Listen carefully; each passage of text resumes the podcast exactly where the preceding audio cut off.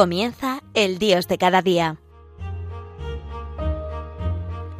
Desde la Archidiócesis de Valladolid con el Padre Jesús Álvaro Sancho.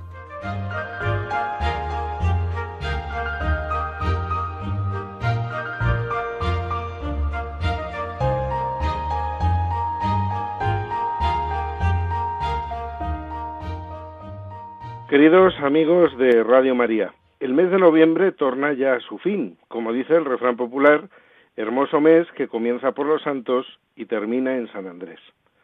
Si comenzábamos con el Día de los Santos y el Día de los Difuntos, finalizaremos con la festividad de San Andrés, apóstol, hermano de Simón, más conocido con el sobrenombre de Pedro, y el primer domingo de Adviento que celebraremos el próximo domingo 1 de diciembre. Nosotros los cristianos, los que en breve vamos a comenzar ese tiempo tan privilegiado como es el Adviento, no podemos guardarnos nuestra experiencia de Dios solo para nosotros, sino que lo tenemos que compartir entre nosotros y con los que nos rodean, sin miedo, porque gratis lo hemos recibido y gratis lo debemos dar, como diría el apóstol San Pablo.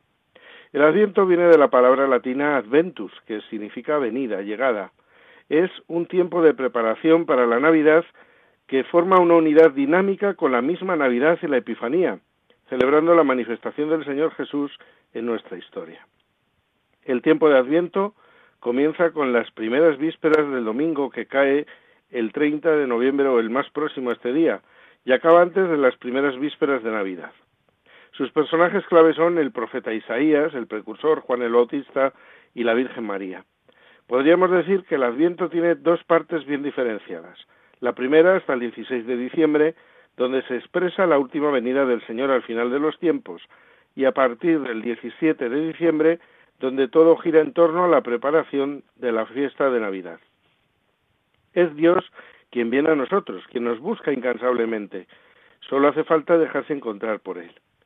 Y Dios nos encuentra siempre y cuando nosotros queramos y nos dejemos encontrar. Dios se nos muestra cada día en todos y cada uno de los acontecimientos de nuestra vida, pero no siempre sabemos verle delante nuestro.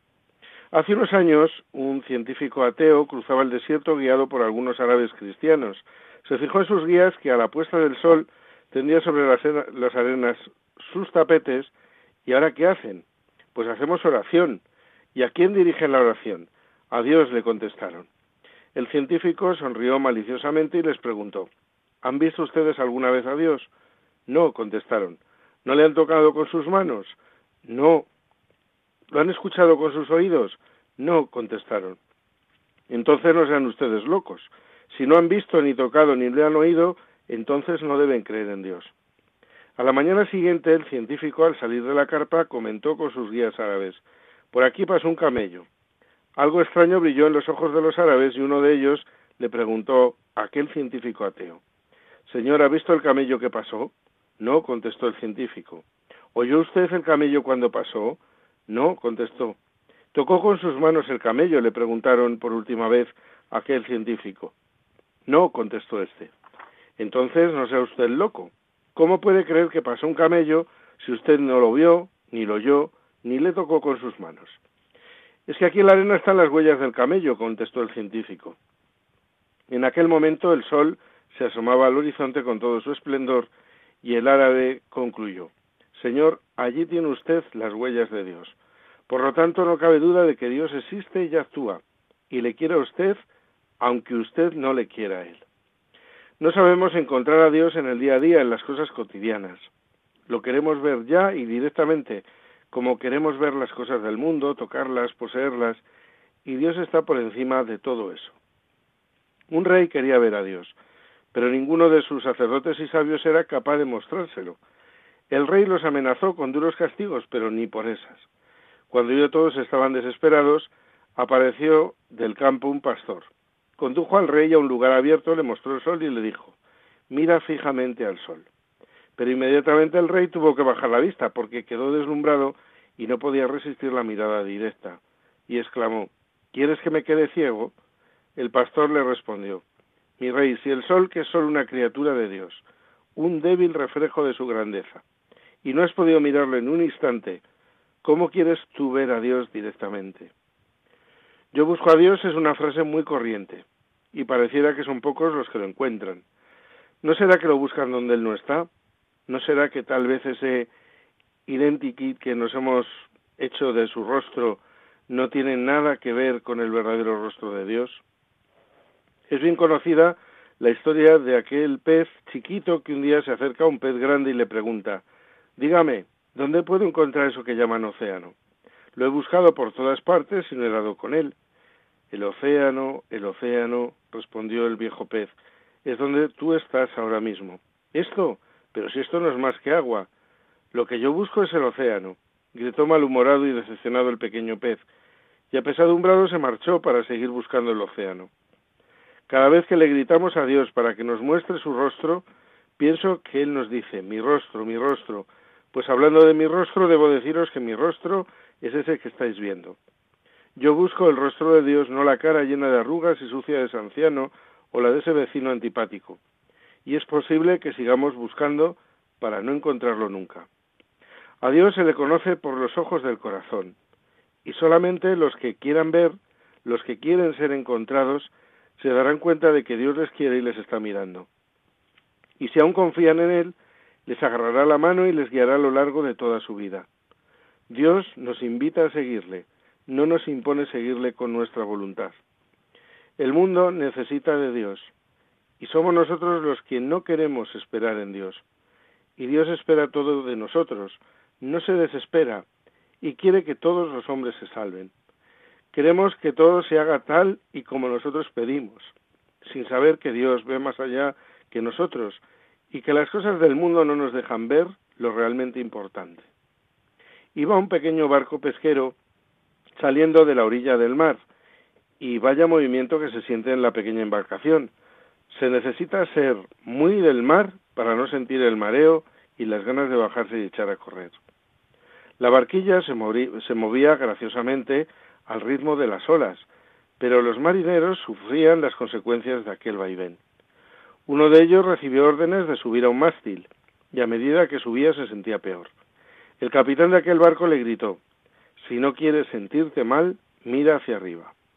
Qué bien nos viene esta pequeña anécdota a todos los seres humanos. Si nos queremos, no queremos marearnos con las cosas atractivas de este mundo, debemos mirar hacia arriba, implorar al cielo que nos llene de deseos espirituales, que veamos claro que en la vida solo se vive para comprar cosas y satisfacernos en todo, para así estar contentos y felices, que muy por el contrario, las cosas que llenan plenamente la vida no se pueden comprar, porque no tienen precio.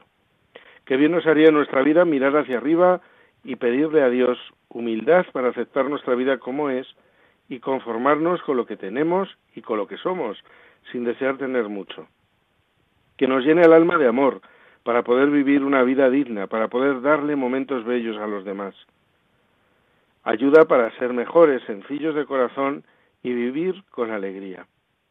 Aprender a dar amor y a darnos a los demás con verdadera entrega y desprendimiento, sin esperar recibir todo de ellos.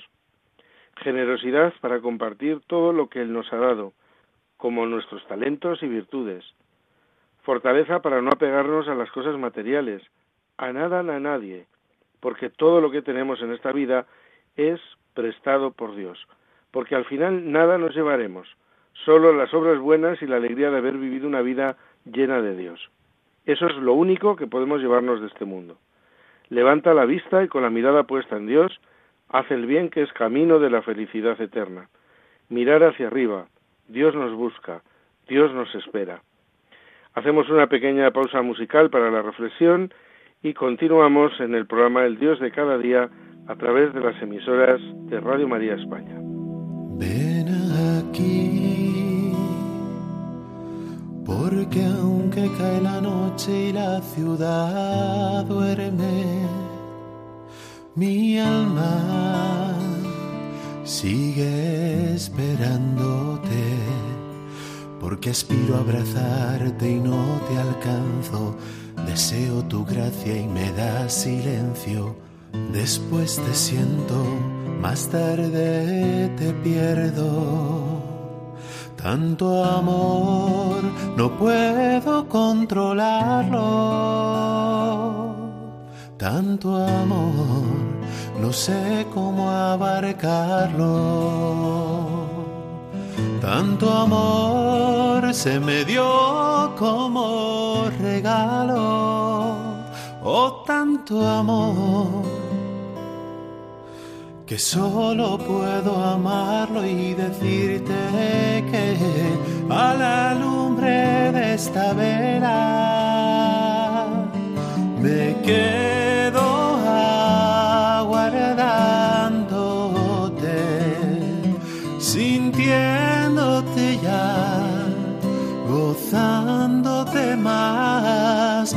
a la vez echándote de menos.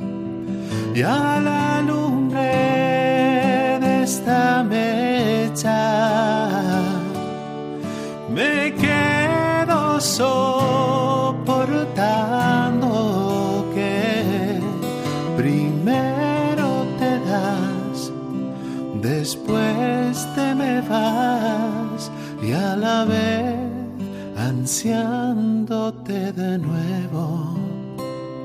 Continuamos en el programa El Dios de cada día a través de las emisoras de Radio María España. Hoy estamos hablando del Adviento como momento en nuestra vida de espera y esperanza, como momento de encuentro con Dios. Las personas podemos cambiar, para bien o para mal, depende de la orientación que demos a nuestra vida. Por eso el Adviento nos puede ayudar a recibir al Señor entre nosotros de una manera especial. No tenemos todo ganado, sino que cada día tenemos que seguir venciendo batallas. No vivimos de apariencia, sino de ser quien somos, y no nos conocemos bien ni nosotros mismos, ni lo que somos, ni nuestras posibilidades. Tengamos cuidado en que nunca llegue el día en que ni nosotros mismos nos acordemos de quién somos. Dios nos conoce y nos quiere como somos, pero eso sí, nosotros por nuestra parte debemos esforzarnos en ese dejar hacer a Dios en nosotros, dejarnos modelar por las manos del alfarero, del Creador. No podemos quedarnos en lo meramente humano, en ampararnos en lo que los demás pudieran ofrecernos y no confiar nada en Dios. Igual que Dios nos pide de nosotros que amemos a los demás como a nosotros mismos, necesitamos constantemente de Dios. Dios es el motor y el sentido de nuestra vida. A orillas de un gran río entre montañas, un viejo barquero esperaba con su barca a la gente para trasladarla a la otra orilla. Era una persona de pocas palabras, pero en su rostro se reflejaba algo de la majestad de las montañas y de la transparencia de las aguas del gran río. Un día llegó un joven perdido por aquel valle, acostumbrado tan solo al asfalto y al ruido de la ciudad, y pidió al anciano barquero que lo llevara con su barca a la otra orilla. Él aceptó sin decir una palabra y se puso a remar. Mientras avanzaban, a la mitad del trayecto, el joven siempre curioso se dio cuenta de que en uno de los remos se podía leer Dios.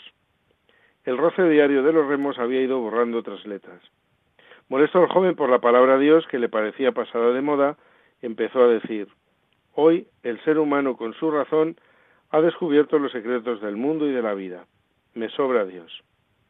Aquel anciano cayó, tomó el remo en el que estaba escrita la palabra Dios, lo dejó en la barca y continuó remando solo con el otro, en el que estaba escrita la palabra yo. Naturalmente la barca no siguió adelante, sino que comenzó a dar vueltas sobre sí misma, sin más futuro que aquel pequeño círculo en el que se movía y a ser arrastrada por la corriente. El joven quedó pensativo. El viejo barquero interrumpió el silencio. Necesitamos de Dios y de los demás, que es la palabra ya casi borrada, desgastada por la rutina diaria y sé que él y ellos cuentan conmigo como lo has hecho tú, joven amigo. Y mirando al horizonte añadió, algo más he descubierto, que Dios y los demás van inseparablemente unidos. Y tomando nuevamente el remo en el que se leía a Dios, siguió remando y acompañando al joven a la otra orilla. Por muchos problemas que tengamos, nunca debemos permitir que nos aparten de Dios, justamente porque Dios está a nuestro lado, no nos abandona. El Adviento es esperanza y por lo tanto no solo es creer que las cosas pueden mejorar, sino hacer todo lo posible para que las cosas mejoren e interpretar la vida en clave positiva siempre, porque Adviento es espera y esperanza. No desanimarse nunca y nunca dejar de intentarlo. Un grupo de ranas viajaba por el bosque y de repente dos de ellas cayeron en un hoyo profundo. Todas las demás ranas se reunieron alrededor del hoyo. Cuando vieron cuán hondo era el hoyo, le dijeron a las dos ranas en el fondo que para efectos prácticos se debían dar por muertas. Las dos ranas no hicieron caso a los comentarios de sus amigas y siguieron tratando de saltar fuera del hoyo con todas sus fuerzas. Las otras seguían insistiendo que sus esfuerzos serían inútiles. Finalmente, una de las ranas puso atención a la que las demás decían y se rindió. Se desplomó y murió. La otra rana, por el contrario, continuó saltando tan fuerte como le era posible. Una vez más, la multitud de ranas le gritaba y le hacían señas para que dejara de sufrir y que simplemente se dispusiera a morir, ya que no tenía caso seguir luchando. Pero la rana saltaba cada vez con más fuerza, hasta que finalmente logró salir del hoyo. Cuando salió, las ranas le dijeron Nos da una alegría que hayas logrado salir, a pesar de lo que te gritamos. La rana les explicó que era medio sorda y que pensó que las demás la estaban animando a esforzarse más y salir del hoyo. Si en la vida hacemos oídos sordos a lo negativo y luchamos por lo mejor, entonces es que estamos esperanzados y nada ni nadie nos puede apartar del camino que nos lleva hacia Dios. Las palabras pueden ser para ayudar a vivir o para ayudar a morir. Una palabra de aliento a tiempo cura mucho, mientras que una destructiva puede ser tan dañina que no podemos ni imaginar hasta qué punto puede hacernos daño. Animémonos en el seguimiento del Señor y en ser en medio del mundo un cauce de esperanza para los que nos rodean. Todo lo que nos desanima, quitémoslo de nuestra vida. Se cuenta de cierto campesino que tenía una mula ya vieja. En un lamentable descuido la mula cayó en un pozo que había en la finca.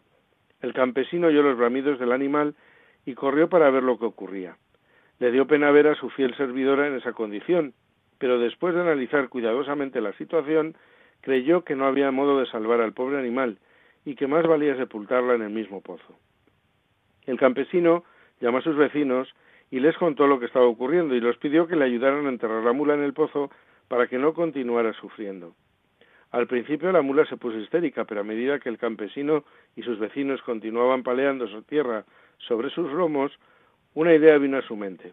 A la mula se le ocurrió que cada vez que una palada de tierra cayera sobre su lomo, ella debía sacudirse y subir sobre la tierra.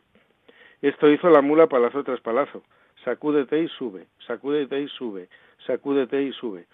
Se repetía la mula para alentarse a sí misma en sus adentros. No importa cuán dolorosos fueran los golpes de la tierra y las piedras sobre su lomo, o lo tormentoso de la situación. Aquella mula luchó contra el pánico y continuó sacudiéndose y subiendo. A sus pies se fue elevando de nivel el piso. Los hombres sorprendidos captaron la estrategia de la mula, y eso los alentó a continuar paleando. Poco a poco se pudo llegar hasta el punto en el que la mula, cansada y abatida, pudo salir de un brinco de las paredes de aquel pozo. La tierra que parecía que la enterraría se convirtió en su bendición, todo por la manera en la que ella enfrentó la adversidad. Así es la vida. En este tiempo de Adviento que vamos a comenzar, es muy importante que cuidemos especialmente nuestra oración. Nuestra preparación del corazón para su venida tiene que ir acompañada de ratos intensos de oración. Ahora bien, ¿sabemos orar? Pedimos que nos enseñen a orar y que oren por nosotros.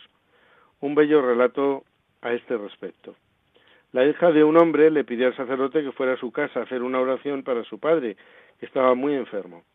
Cuando el sacerdote llegó a la habitación del enfermo, encontró a este hombre en su cama con la cabeza calzada por un par de almohadas.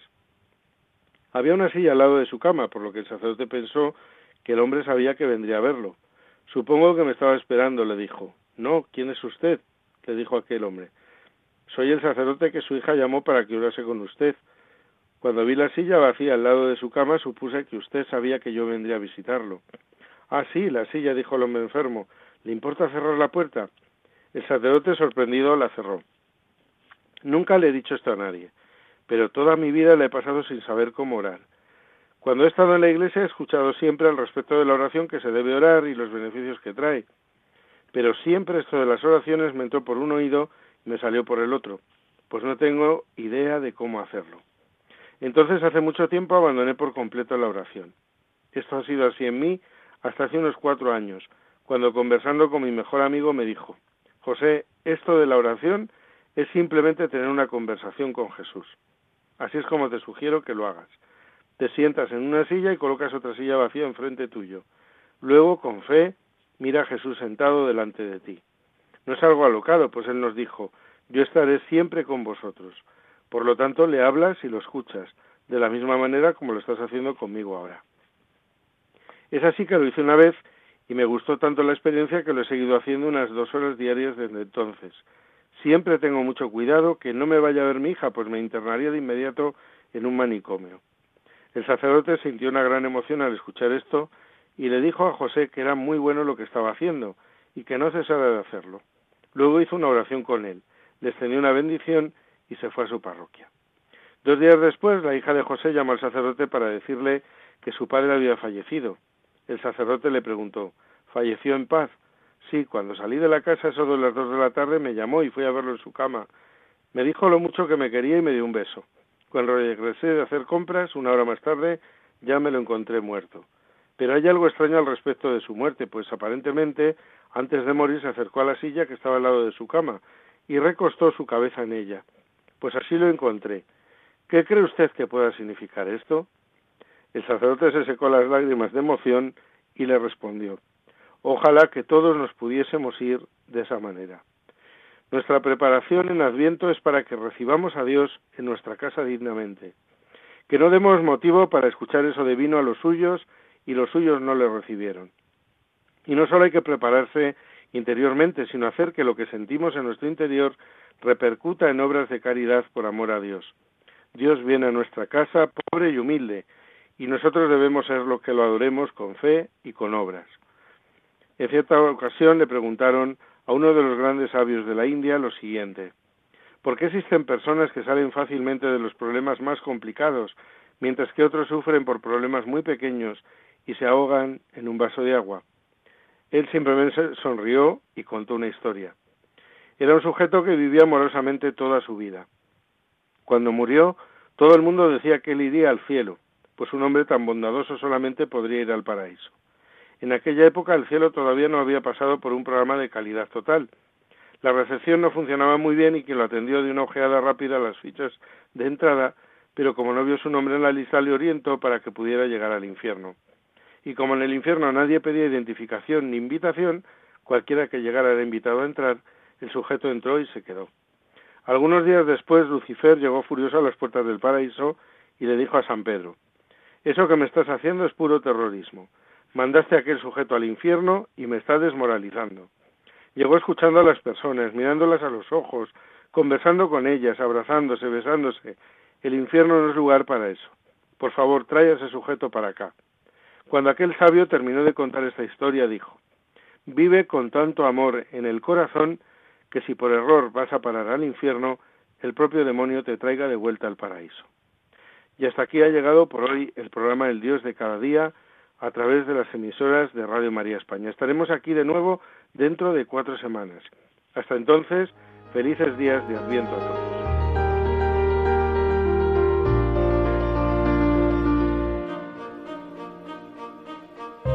Finaliza El Dios de cada día, hoy dirigido desde la Archidiócesis de Valladolid por el Padre Jesús Álvaro Sancho.